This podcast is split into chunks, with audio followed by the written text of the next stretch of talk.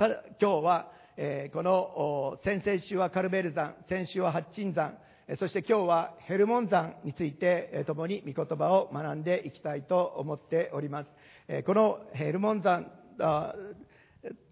で起きた出来事について、まず聖書の御言葉をご一緒に朗読してまいりたいと思います。マタイの福音書17章の1節から8節の御言葉、ご一緒に朗読してまいりましょう。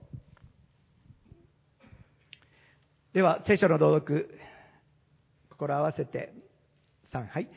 それから6日経って、イエスはペテロとヤコブとその兄弟ヨハネだけを連れて高い山に導いて行かれた。そして彼らの目の前で見姿が変わり、御顔は太陽のように輝き、御衣は光のように白くなった。しかもモーセとエリアが現れてイエスと話し合っているではないか。するとペテロが口出ししてイエスに言った。先生、私たちがここにいることは素晴らしいことです。もしおよろしければ私がここに三つの幕屋を作ります。あなたのために一つ、モーセのために一つ、エリアのために一つ。彼がまだ話している間に、見よ、光り輝く雲がその人々を包み、そして雲の中から、これは私の愛する子、私はこれを喜ぶ、彼の言うことを聞きなさいという声がした。弟子たちはこの声を聞くと、ひれ伏して非常に怖がった。するとイエスが来られて、彼らに手を触れ、起きなさい、怖がることはないと言われた。それで彼らが目を上げてみると、誰もいなくて、ただイエスお一人だけであった。アーメン。誰もいなくて、ただイエスお一人だけだったと、今日この礼拝を通しても、イエス様がこの真ん中にいてくださり、私たちの礼拝を受けてくださっていることを心から感謝いたします。そして、御言葉は、イエスが来られて彼らに手を触れ、起きなさい、怖がることはない、語ってくださいました。私たちは私たちの力で主を知ることはできません。でも今日も主がこのところに来てくださって、私たち一人一人に触れてくださって、怖がることはないと語ってくださっていることを心から感謝いたします。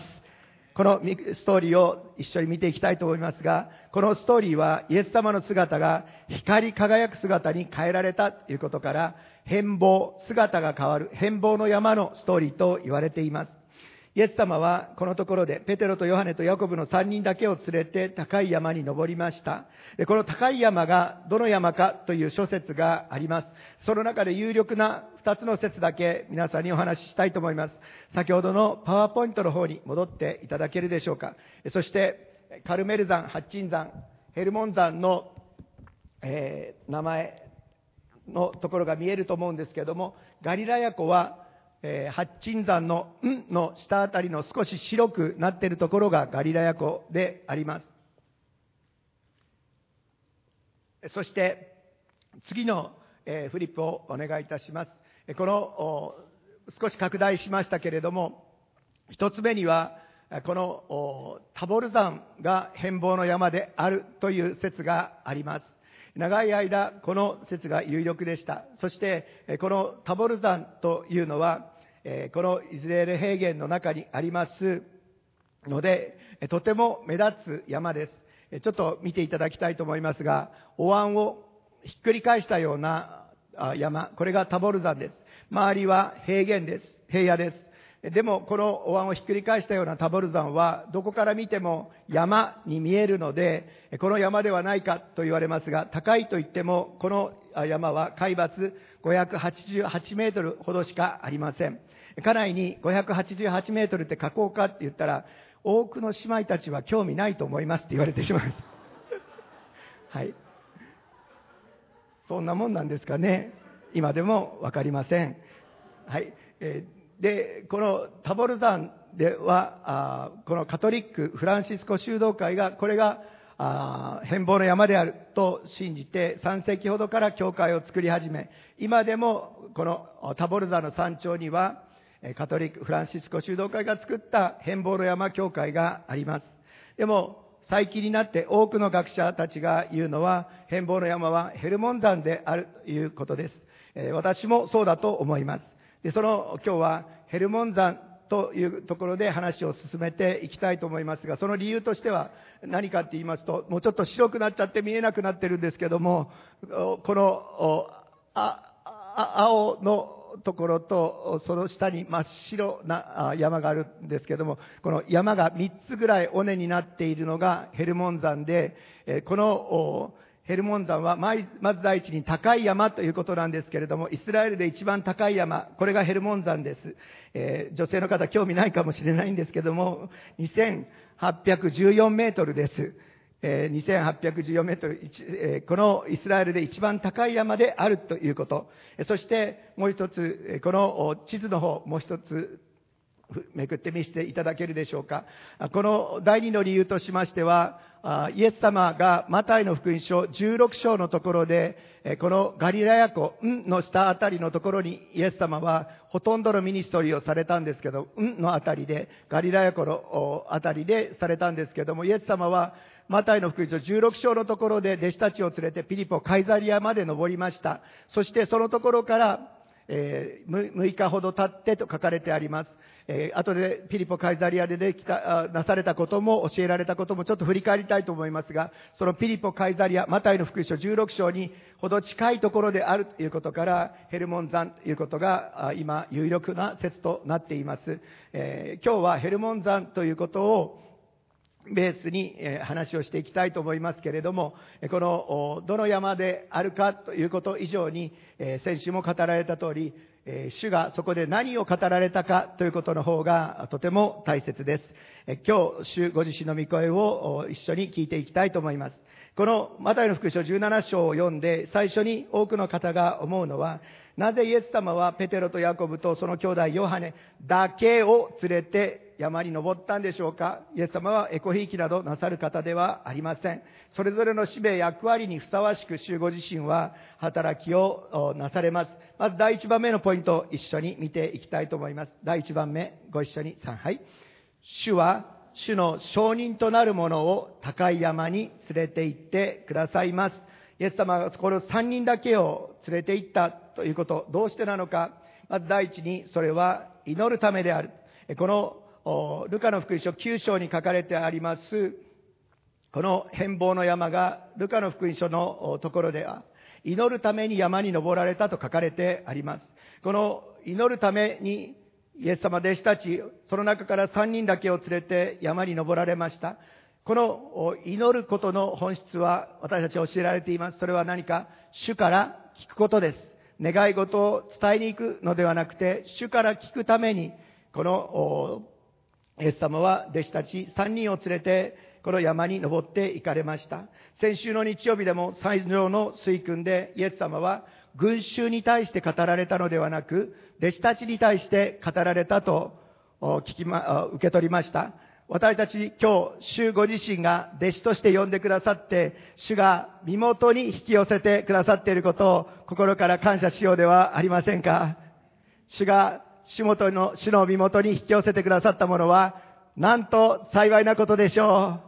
アーメン。主は引き寄せてくださり、呼んでくださいました。今年の年間テーマの御言葉は、マルコの福音書1章35節から始まります。イエス様は朝早くまだ暗いうちに寂しいところに出かけていき、一人で祈っておられた。これがイエス様のライフスタイルでした。毎日毎日イエス様は父なる神様から聞いて、その聞いたことだけを語り、聞いたことだけを行っていく、そのライフスタイルを歩まれました。私たちも、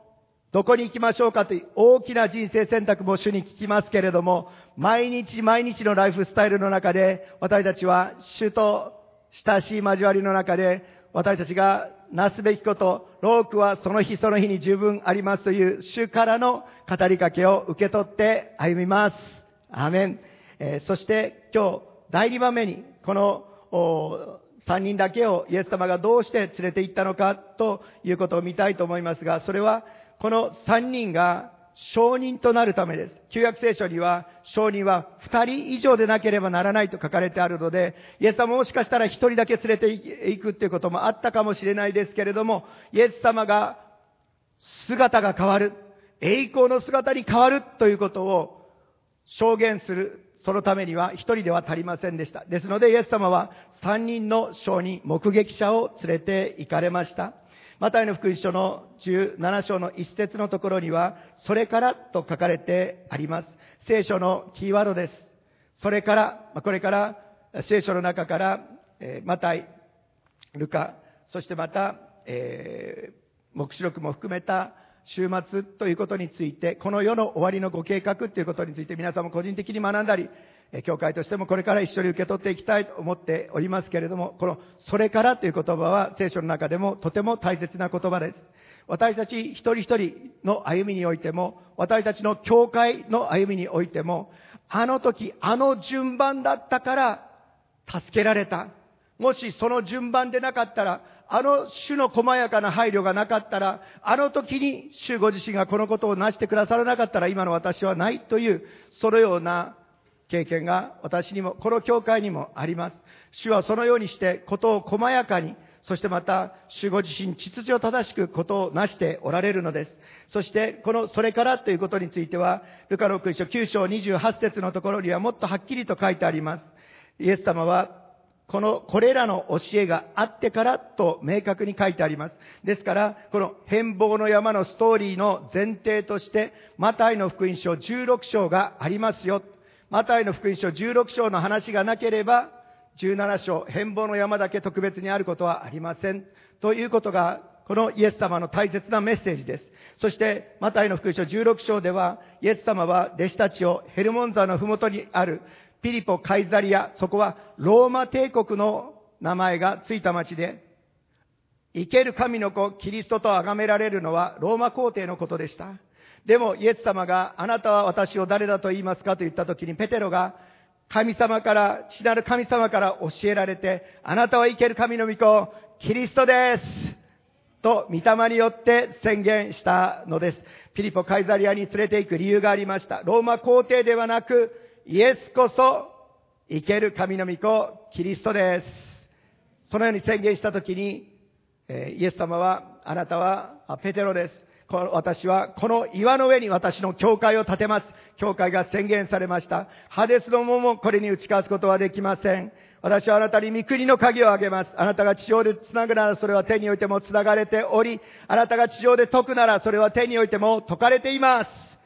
教会が宣言されました。そしてまた教会の権威が宣言されました。その時から大きなイエス様の教えの変換点がやってまいりました。イエス様はその時からその時を境にイエス様の大切な見業、十字架の死、葬りと復活について語り始めたのです。ですから、マタイの福音書の16章の中心は、イエス・キリストの十字架の死、葬りと復活によってあなたは生ける神の御子、キリスト、イエスは主と告白し、教会が設立される。その教会には力がある。ペテロはイエス様がそのように言ったときに、イエス様あなたが十字架にかかる必要はありません。イエス様はペテロに対して引き下がれサタン。あなたは神のことを思わず、人のことを思っている。父なる神の御心は、神の御子イエス・キリストの十字架の死、葬りと復活を通してイスラエルと全世界が救われることである。あなたは人間的な道場で神の技を妨げていると退けられました。その後でイエス様が言われた御言葉をご一緒に朗読しましょう。マタイの福音書16章の24節と25節です。えー、聖書を開きの方、ご一緒に朗読しましょう。マタイ16の24、25、3。はい。それからイエスは弟子たちに言われた。誰でも私についてきたいと思うなら、自分を捨て、自分の十字架を追い、そして私についてきなさい。命を救おうと思う者はそれを失い、私のために命を失う者はそれを見出すのです。アーメン。このメッセージを受け取った十二弟子とその中から三人選ばれて、イエス様のは高い山に連れて行ってくださいました。イエス様が十字架の御業を成し遂げられた後、どのような栄光の姿に作り変えられるのか、先もってこの三人は見せていただけることとなりました。イエス・キリストの十字架の死、葬りと復活の証人となった彼らは、この後、歩みを見て私たちわかるように、多くの伝承の中で彼らは殉教の死をも厭わない。イエス、父なる神、イエス様ご自身が父なる神様の御心に従って、最後まで十字架の歩み、十字架を追って歩み通されたように、この弟子たちも主の証人、主の目撃者として最後まで彼らはその道を歩み通していきました。主ご自身がこの証人となる人たちをこの山に連れて行ってくださったことを覚えます。そしてこの証人という言葉はギリシャ語ではマルティスという言葉が使われていますが、目撃者という意味があります。証人。一人ではなく、二人か三人。その証人、目撃者たちは、イエス様が十字架の死、葬りと復活を通して栄光の姿に変えられるということを先もって見せていただき、彼らはこの証人、マルティスという言葉は、英語では、マーダー、殉教者という意味の言葉の語源となった言葉ですけれども、彼らは文字通り最後までイエス様の十字架を追って歩み通していきました。第二ペテロの一章の16節から19節これがイエス様の十字架の死、葬りと復活を見て、えー、そしてイエスあなたは生ける神の御子、キリストです。イエスは主ですと証言した、また証言している私たちも同じ告白を持っていることを覚えて、主の証人とされていることを感謝しながら、この先輩であるペテロの言葉に、そして指し示すイエス様に目を留めて朗読してまいりましょう。第2ペテロ1章の16節から19節ご一緒に3杯。私たちはあなた方に私たちの主イエス・キリストの力と来臨とを知らせましたが、それはうまく作り出した作り話に従ったのではありません。この私たちはキリストの意向の目撃者なのです。キリストが父なる神から誉れと栄光をお受けになったとき、厳かな栄光の神からこういう見声がかかりました。これは私の愛する子、私の喜ぶものである。私たちは聖なる山で主イエスと共にいたので、天からかかったこの御声を自分自身で聞いたのです。また私たちはさらに確かな予言の御言葉を持っています。夜明けとなって明けの明星があなた方の心に昇るまでは暗いところを照らす灯火としてそれに目を留めていると良いのです。今日、兄弟姉妹にもう一度確認したいことがあります。イエス・キリストの十字架の死、葬りと復活に預かって、イエスは主と告白しているイエス・キリストの証人とされている人は、主の前に私です。それは私のことです。と、主の前に手を挙げようではありませんか？それは私のことです。そうです。主は証人となる者たちをたちを一人ではありません。今日のメッセージのポイントでもありますけれども、二人三人を主ご自身の証人として呼んでくださって、高い山に導いてくださって、今日も司会者を通して、またイザヤ先生を通して、えー、十字架のイエス様、また復活のイエス様だけに礼拝を捧げましょう。見えない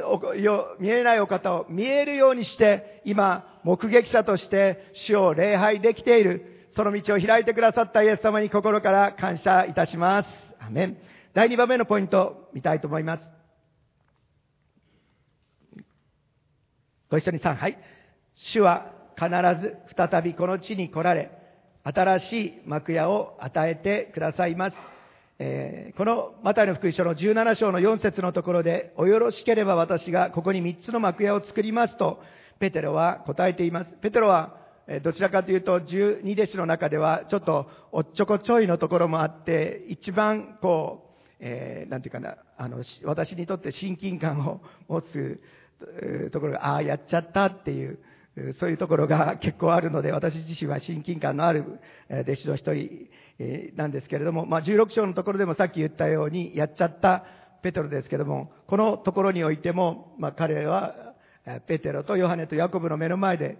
福音書のどこにも書かれてないようなイエス様の意向の姿、本当に光り輝く姿、マルコの福音書9章の変貌の山の記事では、世のこの世のサラシアでは、晴らすことができないほどの白さ、晒し合ってわかる人、新海訳聖書第3版、晒し合、晒し合ってわかる人、え、明美先生だけ？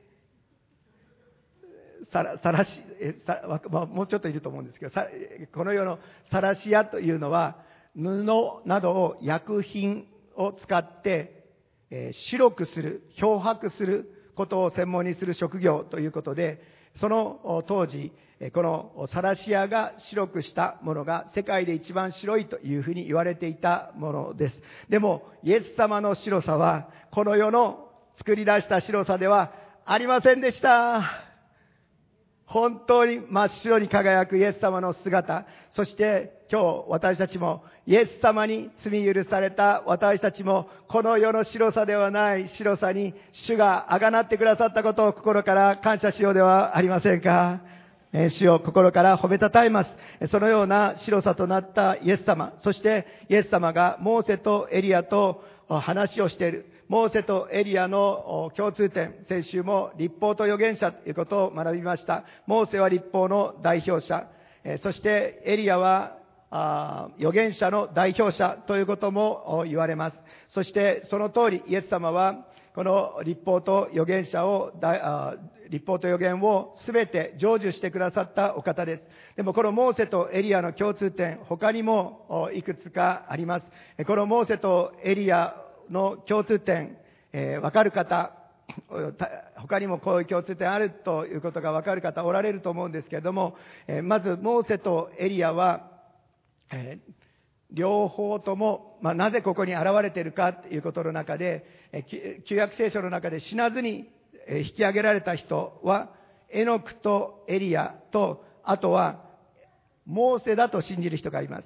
イザヤ先生としてネボ山のところで学んだ時に、このモーセの死に方だけは他の人と違っていました。モーセの墓は誰も見つけることができません。そしてユダヤ人たちの伝承によるならば、この神の命令によってモーセは死んだと書いてありますけども、ユダヤ人たちのその命令は口という言葉が使われているので、神様がキスをしたので、モーセはいなくなったというふうに受け取っていると聞きました。なんと素晴らしいことでしょう。最後の最後まで、120歳まで創建で、神様がチューしてくれたので、人生を終えたっていうような終え方をするという、それが神に仕えた人、モーセの最後でした。ということで、もうこのエノクと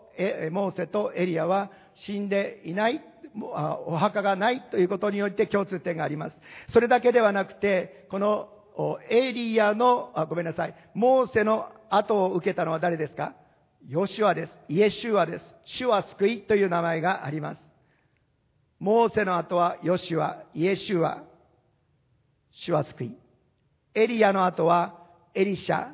神は救いという意味です。神は我らの救いという意味です。ですので、モーセのエリアの後は、主が救ってくださるという方が引き受けるという意味で、このイエス様ご自身が表されたということもあると思います。もう一つの共通点は何かというと、これが一番大切な山での学びだと思いますけれども、今日は、えー、イスラエルの一番北の端のヘルモン山学んでますけれども、えー、一番南の端は何だったでしょう？シナイ山。シナイ山モーセはシナイ山に登り、主の御声を聞きました。エリアもホレブの山で主の御声を聞きました。それが山に関する彼らの共通点であります。偉大なこの3人が現れたので、本当にペテロ、ヨハネ、ヤコブは恐れて、また驚いて何を言っていいかわからなかったと聖書は宣言しています。私はこのペテロが幕屋を3つ作りましょうと言ったことは、またペテロやっちゃったというふうに長い間思ってきたんですけども、このイスラエルを軸とした聖書理解をしていく中において、ペテロも弟子たちも聖書教育、旧約聖書教育を受けてきたので、もうこのペテロは出エジプト記24章の出来事を思い起こしていて、その流れの中で幕屋と言ったんだということに気がつきました。私はそうだと強く思っています。出エジプト記24章の15節から18節このように書かれてあります。モーセが山に登ると雲が山を覆った。主の栄光はシナイ山の上にとどまり、雲は6日間、ここでも6日ということが出てきますが、6日目は安息日です。主との出会いの時です。7日目には主は雲の中からモーセを呼ばれた。主の栄光はイスラエル人の目には山の頂で燃え上がる火のように見えた。本当に神様が、イエス様が現れてくださるならば、もうこの自然界では表現し尽くすことのできない偉大な栄光が表される。えーそして24の18、モーセは雲の中に入っていき、山に登った。そしてモーセは40日40夜山にいたと書かれてあります。これがシナイ山の上でモーセが主と出会った時の出来事です。ですから、イエス様とモーセを、エリアを見た時に、ペテロはこの記事を思い出していたと思います。そして、その中にあって、その直後、えーに出エジプト記の25章の8節には、彼らが私のために聖女を作るなら、私は彼らの中に住む。主は聖女、幕屋を作るなら、私はそこに住むと約束してくださった。立法が与えられて、そして十回が与えられて、主を愛し、互いに愛し合いなさいという命令が与えられたら、主は何をしてくださったかっていうと、幕屋を作ったらそこに住むと言ってくださった。だからペテロは、私はもう、イエス様のためにも、モーセのためにも、エリアのためにも幕屋を作りましょう。あなた方にずっとここに共にいてほしいのです。そのように戸惑いながらも告白したと私は思っているのです。そしてこの幕屋を作るということこそ、父なる神様のこの地に対するイエス様の最大の願いであるということをもう一度思い起こそうではありませんか？主は今でも私たち一人一人と共に住みたいと絶望しておられるお方です。そしてその願いはこの地に神の国は必ず完成することとなります。アーメン。そしてマタイの福音書17章3節にはモーセとエリアが現れて話し合っている。この話し合っている内容ということについては4月の誠実礼拝で新しいスタートということで、伊沢先生を通して語られました。ルカの福音書39章の31節には、イエスがエルサレムで遂げようとしておられるご最後について一緒に話しておられたイエス・キリストの十字架の死、葬りと復活によるところの神の国の完成ということをイエス様は話しておられました。そしてこのご最後という言葉はギリシャ語でエクソダス。これは出エジプト、そして英語の聖書では新しい出発という言葉に多く訳されていると受け取りました。イエス様と話し合っていたモーセはイスラエルの民をそのエジプトの奴隷の区域の中から救い出すために用いられました。イエス様はその十字架の死、葬りと復活によって私たちを罪の中から解放してくださいました。そして私たちをすべての呪いから解放してくださいました。そして私たちをすべての束縛の中から解放してくださいました。そしてそれだけでなく私たちが今でも戦っているその全ての領域にすでに2000年前、この主ご自身のご最後、十字架の死、葬りと復活によってすでに勝利を取ってくださいました。主に栄光がありますように。アーメン。この勝利を取ってくださった主ご自身、その主のご計画は、この十字架の死、葬りと復活によって宮沢を成し遂げ、そしてイエス様は今どこにおられるでしょうか？イエス様は今どこに幕屋を張っておられるでしょうか？アーメン。アーメン。手でやってくださっている人がいますか今私たちのうちに、今私たちのただ中に主は幕屋を張って住んでいてくださることを心から感謝いたします。幕屋は三つではありません。ただ一つ、イエス・キリストという幕屋が今、イエスを主と信じる私たちのうちに与えられていることを心から感謝し、主の皆を褒めたたえます。イエス様はヘブル書10章の19節20節イエス、今日も時間の関係で朗読しませんけれども、ご自分の肉体という垂れ幕を通して、私たちのために生ける誠の道を用意してくださいました。アーメン。主ご自身が私たちのために十字架で引き裂かれてくださり、その神殿の聖女と死聖女を隔てるその幕は上から下に真っ二つに引き裂かれて、そしてイエスは主と告白するすべてのものが主との親しい交わりの中に導かれる。聖女で主と交わることができる、その恵みの中に導かれたことを心から感謝いたします。えー、目視録の御言葉をご一緒に朗読しましょう。目視録の7章の14節から17節えー、さつき正解でも稲福先生を通して開かれた御言葉の箇所ですけれども、この観難をくぐり抜けた多くの国民、部族、民族、国語のうちから数えきれないほどの人々が日本のリバイバルを通して導かれていくことを心から信じます。その中においても神様は再び来られる時に、この地上に幕屋を張る、神の国を完成する約束をしてくださっています。ご一緒に朗読しましょう。はい。そこで私は、主よ、あなたこそご存知です。と言った。すると彼は私にこう言った。彼らは大きな観覧から抜け出てきた者たちで、その衣を子羊の血で洗って白くしたのです。だから彼らは神の御座の前にいて、聖女で昼も夜も神に仕えているのです。そして御座についておられる方も、彼らの上に幕屋を張られるのです。彼らはもはや飢えることもなく、乾くこともなく、太陽もどんな炎熱も彼らを打つことはありません。なぜなら、御座の正面におられる子羊が彼らの牧者となり、命の水の泉に導いてくださるからです。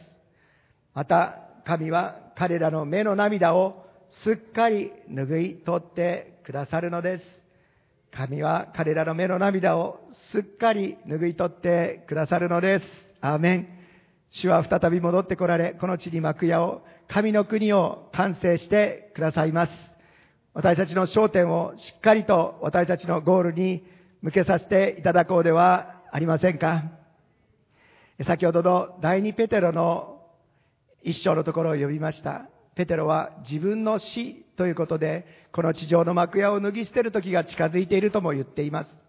この世の終わりもやってきます。そして私たちのこの地上の終わりもやってきます。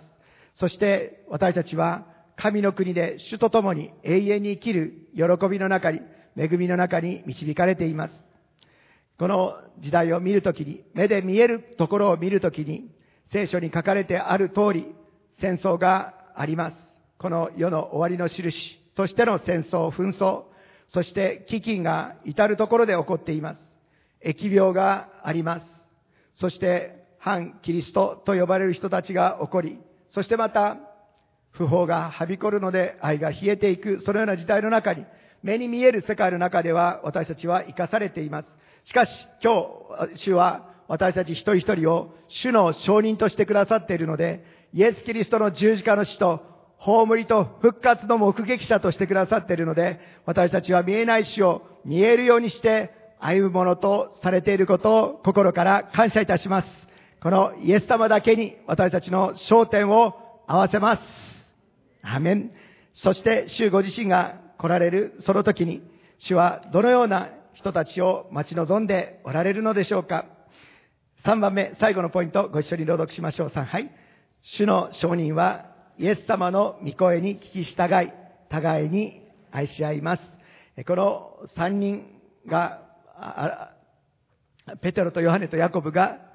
この山に登って、そして、えイエス様とモーセとエリアが話し合っている、その、とえー、姿を見たわけですけれども、主の臨在を表す雲が現れ、この雲の中から、これは私の愛する子、私はこれを喜ぶという主の御声が聞こえました。そしてそれだけではなく、彼の言うことを聞きなさい。彼の言うこと、イエス様の言うことを聞きなさい。立法の代表者であるモーセの言うことではなく、預言者の代表であるエリアの言うことでなく、これは誤解しないでいただきたいのは、モーセの書いた、モーセ語書が大切ではない、エリアの第一列王記を読まなくてもいい、そういうことではありません。当然のことながら。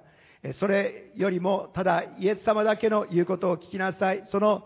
立法も預言者も先週学んだように、成就してくださったイエス様だけに目を留めなさい。そしてまた、このイエス様の御声だけに聞き従いなさいと、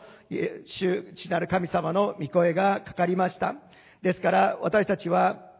このイエス様の御声を今日も慕い求めて、イエス様の御声を毎日求めて、この御声に聞き従う幸せな生き方の中に導かれていることを心から感謝いたします。何でも自分で決めなければならないとするならば、本当に大変です。でも、主ご自身の導きの中に、私たちが主の御声に聞き従って歩むことができる、その主の承認とされ、そしてイエス様のように父なる神の御心に従って歩むことができる恵みを心から感謝します。このペテロとヨハネとヤコブの3人の共通点というのは、えー、どういうところにあるか、主の承認となりました。そして、新約聖書の中で、この H&T や聖書学校で学んだ方はもうお分かりだと思うんですけども、行動書簡、公に同じと書きますが、行動書簡を書く、えー、器たちとして用いられていくこととなりました。それと、目視録を書く器として用いられました。パウロ書簡の特徴は、特定の個人か特定の地域の教会に当てているのが特徴です。でも、行動書簡は大切な証人たちが書いたので、イエス様の十字架の死と、葬りと復活、そして変貌の山含めた目撃者が書いているので、どの教会においても、どのクリスチャンたちもみんな読まれるべきであるということで、行動書簡というふうに言われています。そしてその中心テーマは、主が再び来られるその時まで忍耐を持って走り続けよう。これがパウロと共にこの行動書簡の中心テーマとなっています。私たちもイエス様はすでに2000年前来られました。そしてイエス様は再びこの地に戻って来られます。これを信じる人はアーメンと言いましょう。そしてその間に住んでいる私たちは、主ご自身が再び来られるその時を楽しみにしながら、イエス、再び来られるイエス様が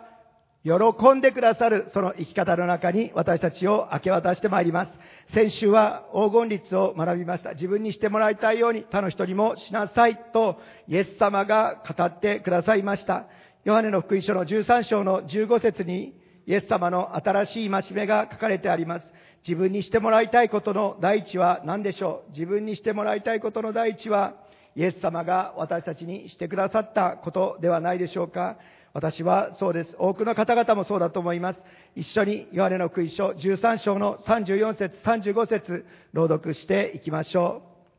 う。ご一緒に。ヨハネ13の34、35。はい。あなた方に新しい戒めを与えましょう。互いに愛し合いなさい。私があなた方を愛したように、あなた方も互いに愛し合いなさい。もし互いの間に愛があるなら、それによってあなた方が私の弟子であることを全ての人が認めるようになるのです。認めるのです。アーメン。イエス様はここで私があなた方を愛したようにと言ってくださいました。イエス様は命がけの愛で愛してくださり、そしてまた許してくださり、そしてこんな私にも将来を約束してくださり、そしてまた期待していてくださるお方であるということを思うときに、イエス様がしてくださり、今もしてくださっていることは本当に恵みであり、私にとって大きな宝です。兄弟姉妹も同じだと思います。自分にしてもらいたいように他の人にもしなさいということを一番最初にしてくださったのは、その大元はイエス様であるということを覚えて、今日本当に主ご自身が成してくださった恵みの技を心から褒めたたえます。イエス様が成してくださったその恵みの技、そして彼に聞きなさい。旧約聖書から新約聖書に至るまで、主ご自身のメッセージは変わりません。第一の戒め、主を愛し、第二の戒め、隣人を愛するという主ご自身のご計画は、イエス様が新しい戒めを与えてくださったことによって、イエスを主と信じることと、隣人を愛することという二つにまとめられました。第一ヨハネの 3章21節24節のところに、このように書かれてあります。えー、第一ヨハネの3章の23節だけ見たいと思います。第一ヨハネ3章23節ご一緒に3杯。神の命令とは私たちが御子イエス・キリストの皆を信じ、キリストが命じられた通りに私たちが互いに愛し合うことです。イエスを主と信じることと互いに愛し合うこと。イエス様は証人たちを変貌の山、ヘルモン山に連れて行きました。一人ではありません。二人三人です。何の象徴でしょう？教会の象徴です。一人だけで聖女に行くことはできません。一人だけで聖女に行くことはできませんで、一人だけで教会は成り立ちません。主ご自身が引き上げてくださるのは教会です。私一人ではなく、主ご自身は三人を、ペテロとヨハネとヤコブを聖女に、ヘルモン山に連れてってくださったように、教会は本当に大切です。永遠を主ご自身の幕屋で神と共に永遠を過ごす教会です。神の家族です。本当の家族です。永遠の家族を主ご自身は宣言してくださいました。そしてそのための宮座も成してくださいました。そしてそのお方が今私たちのうちに幕屋を張って住んでいてくださり、主ご自身は私たちのうちに働いて教会を立て上げたい。愛し合って立て上げたい。そして栄光の教会を私は迎えたいと主が願っていてくださることを心から感謝いたします。このヘルモン山ですけれども、レジュメにも書かれてある通り、ヘルモン山、えー、禁じられた場所、聖女という意味があります。えー、この、えー、ヘルモン山のことなんですけれども、え詩編の48編の1節2節ですけれども、この歌を覚えておられる方がおられたら、ちょっと手を挙げて教えていただきたいんですけども、その方も年齢がわかります。勝本先生も大好きだった歌ですけれども、北の橋なるシオンの山は大王の都。ちょっと記憶を呼び覚ますために、もう、もういいですね。はい。えー、覚えておられる方、はい。下マルコからの方々だと思いますけども、え北の橋なるシオンの山。え？北の橋、イスラエルの北、一番北にあるのはヘルモン山です。シオンの山はイスラエルの真ん中ちょっと上にあります。そして一番下にあるのが神様との出会いの場、シナイ山です。なんでこの一番北の端にあるシオンの山、これはヘルモン山のことです。北の端にある主の聖女、シオンの山と並び称される主ご自身との出会いの場、変貌の山として主がそこを定めてくださった。そしてそのヘルモン山、聖女、禁じられた場所に入ることができるのは教会です。二人三人が私の名によって集まるところにそこに私もいると言われた、主ご自身を中心とした教会がその聖女の中に招かれているのです。ペテロとヨハネとヤコブ三人が招かれているのです。そして主ご自身はこのイエス様ご自身の血潮であがなわれた私たち一人一人、ヘルモン山は一年中真っ白な雪をかぶっているので、それもまた聖女と呼ばれるゆえんだというふうに言われていますけれども、イエス様の十字架の血潮によって罪許された者たちが集うところ、白く清い、えー、光り輝くイエス様と、そして携え上げられた教会が、そのところで共に交わるところ、それがヘルモン山。今日、ヘルモン山をみんなに印象づけたくて、昨日一晩、なんや知恵を絞りましたけれども、ヘルモン山なんかちょっと日本語で言うと減っちゃうようで寂しいですね。減るもんじゃなくて、今日から増えるもん山にしましょう。減るもんじゃなくて増えるもん。だからもうちょっと、えー、その中間を取って、フェルモン山と呼びたいと思いますけども、減るものではなくて、本当に恵みは増えるもの。本当にこのヘルモン山は主の聖女として、えー、主を崇め礼拝する。そしてそこに教会が招かれている。その恵みの中に、ペテロとヤコブとヨハネは先もって導かれ、そして多くの証人たちが今そこに招かれ、そしてイエス様が再び来られる時に、この地に神の幕屋が、神の国が完成する、その恵みの中に私たち導かれていることを心から感謝いたします。だからこそ主が来られるその時にまで、イエス様が立法、成就してくださったその立法を私たちは守ります。そしてその力をも主ご自身が豊かに与えてくださっていることを主に心から感謝いたします。支援の133編の一節から総学チームの方々お願いいたします。ご一緒に朗読しましょう。ヘルモン山の上の豊かな祝福。それは兄弟たちが一つとなる祝福です。ヘルモン山はその雪解け水がイスラエル全土のヨルダンという国をも祝福しているというふうに言われるヘルモン山は祝福の源です。同じように、一つとなる教会はイエス様が祝福の源であり、教会は祝福の源として大いに祝福されています。さらに祝福されることを信じます。ご一緒に朗読しましょう。さはい。いよ、兄弟たちが一つになって共に住むことは何という幸せ、何という楽しさであろう。それは頭の上に注がれたたっとい油のようだ。それは髭に、アロンの髭に流れて、その衣の襟にまで流れ滴る。それはまた、シオンの山々に降りるヘルモンの梅雨にも似ている。主がそこに、とこしえの命の祝福を命じられたからである。アーメン。主がそこに、とこしえの命の祝福を命じられたからである。アーメン。主が東京ライトアーチャーチに、とこしえの命の祝福を、それぞれのライフグループに、J センターに、バイブルドアに、そしてまた、それぞれのご家庭に、とこしえの命の祝福を主が与えてくださっていることを心から感謝します。主の前に立ち上がって、この応答として賛美を捧げてまいりましょう。イエス様はブドウの木で、私たちは枝です。枝がブドウの木を離れては実を結ぶことはできません。私たちは何もすることができません。でも、イエス様につながっている主の教会は、豊かな実を結び、祝福のもといとして祝福されます。賛美してまいりましょう。